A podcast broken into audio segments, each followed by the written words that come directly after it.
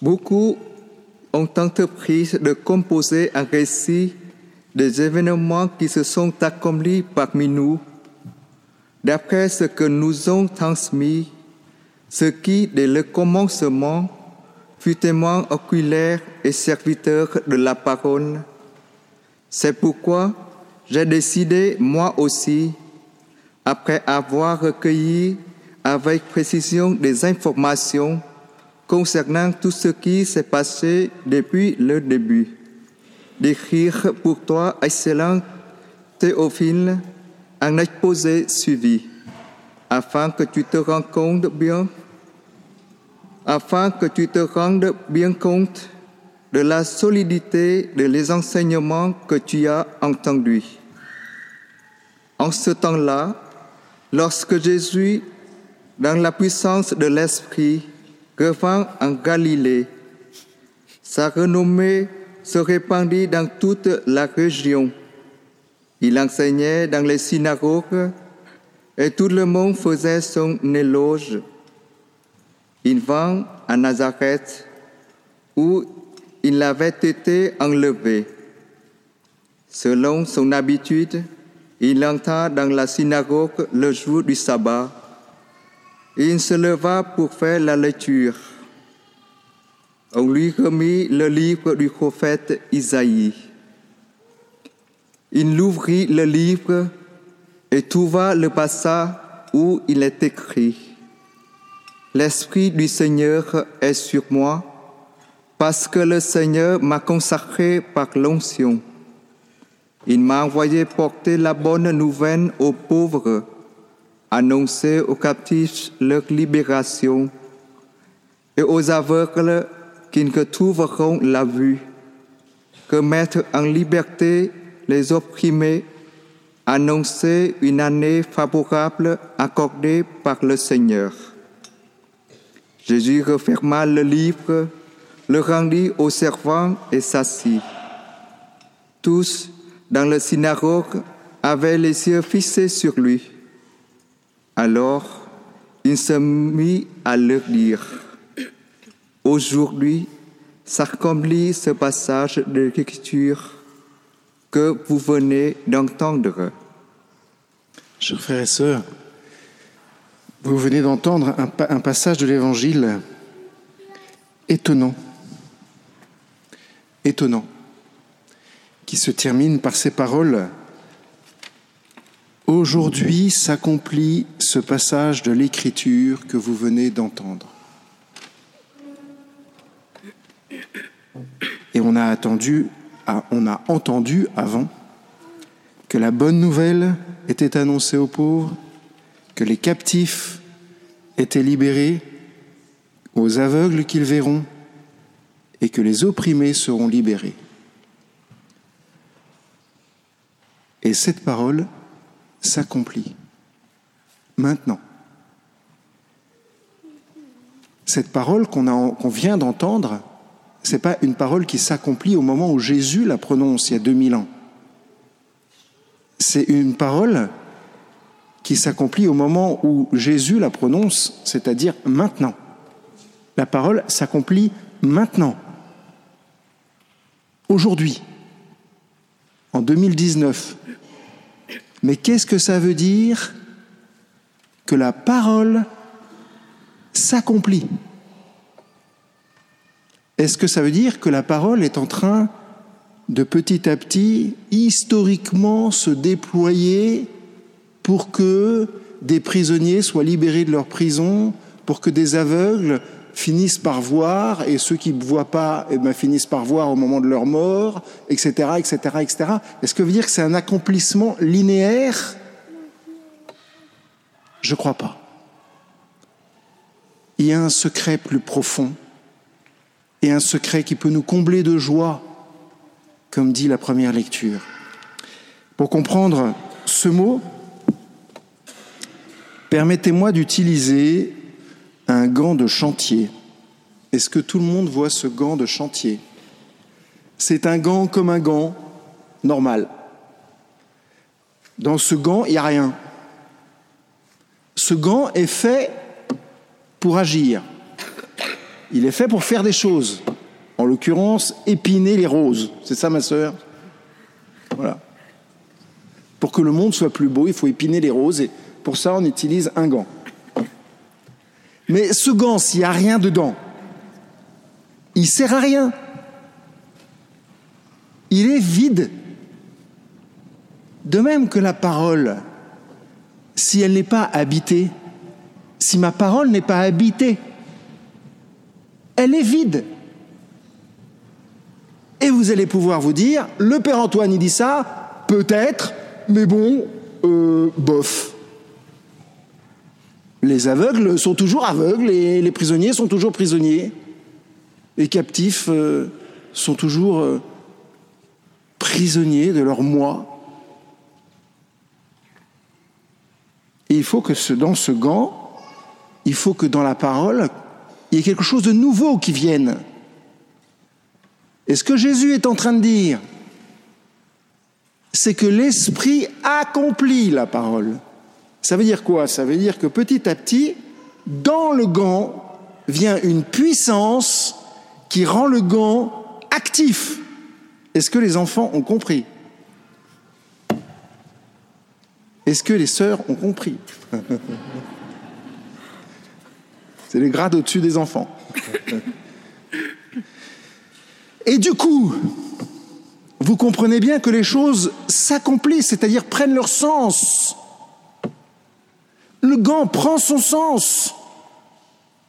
Mon corps prend son sens. Notre relation prend son sens, s'accomplit. Il y a du coup une espèce de puissance, une espèce de force d'accomplissement qui se déploie comme une vague immense, mais pas à l'extérieur de nous, pas seulement à l'extérieur de nous, mais à l'intérieur de nous, chers frères et sœurs. Et cette force se déploie dans tous les membres du corps.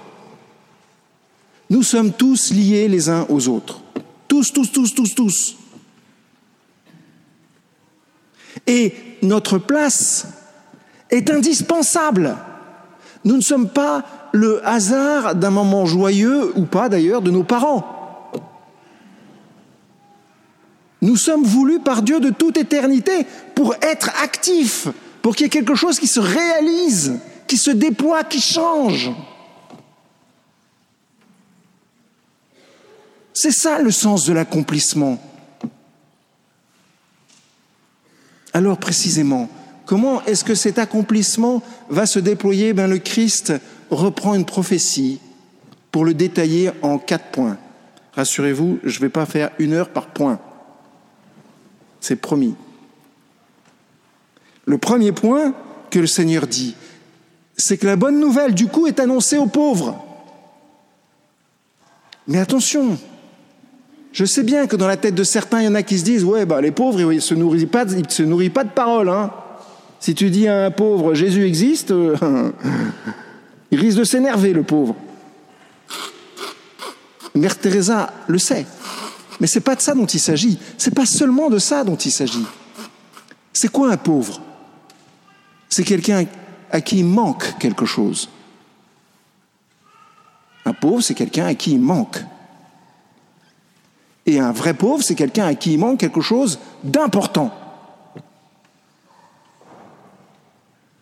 Eh bien, ce que le Seigneur dit, c'est Il ne te manquera pas ce dont tu as besoin. Mais vous avez remarqué que le verbe est au futur. C'est-à-dire que ce corps est merveilleux. Et le Seigneur nous dit et dit aux pauvres, il ne te manquera pas ce dont tu as besoin. Mais le Seigneur a besoin des membres du corps, de tous les membres du corps, pour réaliser cet accomplissement. Le Seigneur n'est pas un, espèce de gourou, une espèce de, personnage magique qui, qui répandrait à droite et à gauche c'est bien fait et en disant t'inquiète pas mon petit pauvre, euh, il va pas te manquer ce dont tu as besoin. C'est pas comme ça que ça fonctionne.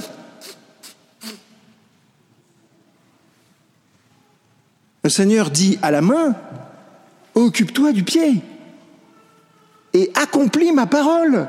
La main, accomplis ma parole. Vas-y, ma parole est en toi. Elle s'accomplit, vas-y. Va t'occuper de Jean-Jacques qui n'a pas de pantalon, taille 46 pour ceux que ça intéresse. C'est la taille de Jean-Jacques. Et en ce moment, il a un pantalon, il euh, faut faire quelque chose. 46, je répète. En velours à côte de préférence. Mais évidemment, il y a des gens, il y a des mains qui sont paralysées. Il y a des riches qui n'arrivent pas à donner. C'est la vérité, vrai. Il y a des riches qui n'arrivent pas à s'occuper des pieds des autres. C'est pour ça que vient la deuxième parole, la deuxième promesse du Seigneur. Le Seigneur est venu libérer les captifs. Ceux qui, justement, ont peut-être un gant, ont l'esprit en eux, bref, sont baptisés, mais sont captifs. C'est-à-dire qu'ils ne peuvent pas agir. Ils sont bloqués, comme englués dans du chewing-gum. Souvent d'ailleurs englués dans leur moi, dans ce qu'ils pensent d'eux-mêmes. Mon Dieu, je suis malade, je ne peux pas bouger. Alors du coup, bah, euh, je ne peux pas m'occuper de la main, je ne peux pas m'occuper du pied. C'est vrai dans certaines circonstances. Mais bien des malades dans leurs prières, déplacent des montagnes. Simplement parce qu'ils laissent l'Esprit Saint agir puissamment en eux. Ils laissent la, la parole s'accomplir en eux. Ne croyons pas, chers frères et sœurs, que nous sommes si captifs que ça. Parce que le Seigneur, si nous l'acceptons, peut nous libérer de toutes nos formes de captivité. Nous sommes libres de prendre en main notre vie, de prendre en main notre vie, mais avec la puissance de l'esprit. Aux aveugles qu'ils verront, parce que le Seigneur veut que nous soyons ses amis. Nous ne sommes pas des irresponsables. Pour le Seigneur, nous ne sommes pas des esclaves. Le Seigneur veut que nous comprenions ce qu'il est en train de faire. Et donc il veut que nous voyions ces merveilles. Alors si nous le voulons, si nous l'acceptons, nous pouvons découvrir les merveilles que le Seigneur fait en nous. Et vous avez entendu dans l'Écriture les différents charismes que le Seigneur donne aux uns et aux autres. Et le Seigneur continue à donner des charismes de prophétie, des charismes de parole, des charismes de guérison, des charismes de connaissance, de science. Le Seigneur continue. Bien même, j'ai découvert il n'y a pas longtemps une école des charismes. Et ces charismes sont en nous, chers frères et sœurs. Ils sont en vous. Comment est-ce qu'il faut faire pour les découvrir? Se mettre à genoux devant le Seigneur, lui demander de faire sa volonté. Et il le fera. Comment, j'en sais rien. Et c'est la promesse du Seigneur. Il a promis d'accomplir, de donner du sens à sa parole, de remplir ce que nous sommes. Et enfin, le Seigneur nous promet la libération des opprimés qui sont les opprimés? Les opprimés, ce sont ceux qui sont sous le joug de l'esclavage, du péché, tout simplement. Et pour ça, chers frères et sœurs, pour être libéré de son péché, c'est rien de plus simple, c'est au fond, à gauche. Et ici, c'est de 10 heures du matin à 7 heures du soir, non-stop. Franchement, je ne vois pas comment on peut faire mieux. Vous avez une oppression, au fond, à gauche. Vous ne connaissez pas toute la liste de vos péchés? Commencez par le premier. On verra bien pour la suite. Chers frères et sœurs, le Seigneur fait vraiment toutes choses nouvelles. Demandons maintenant cette folie, parce qu'il faut un peu de folie pour accepter cette réalisation de l'Esprit Saint en chacun de nous. Demandons au Seigneur de réaliser maintenant, tout de suite, de façon bien plus grande que ce que nous pouvons comprendre. Demandons-lui de réaliser sa promesse, ici et maintenant, en nous. Amen.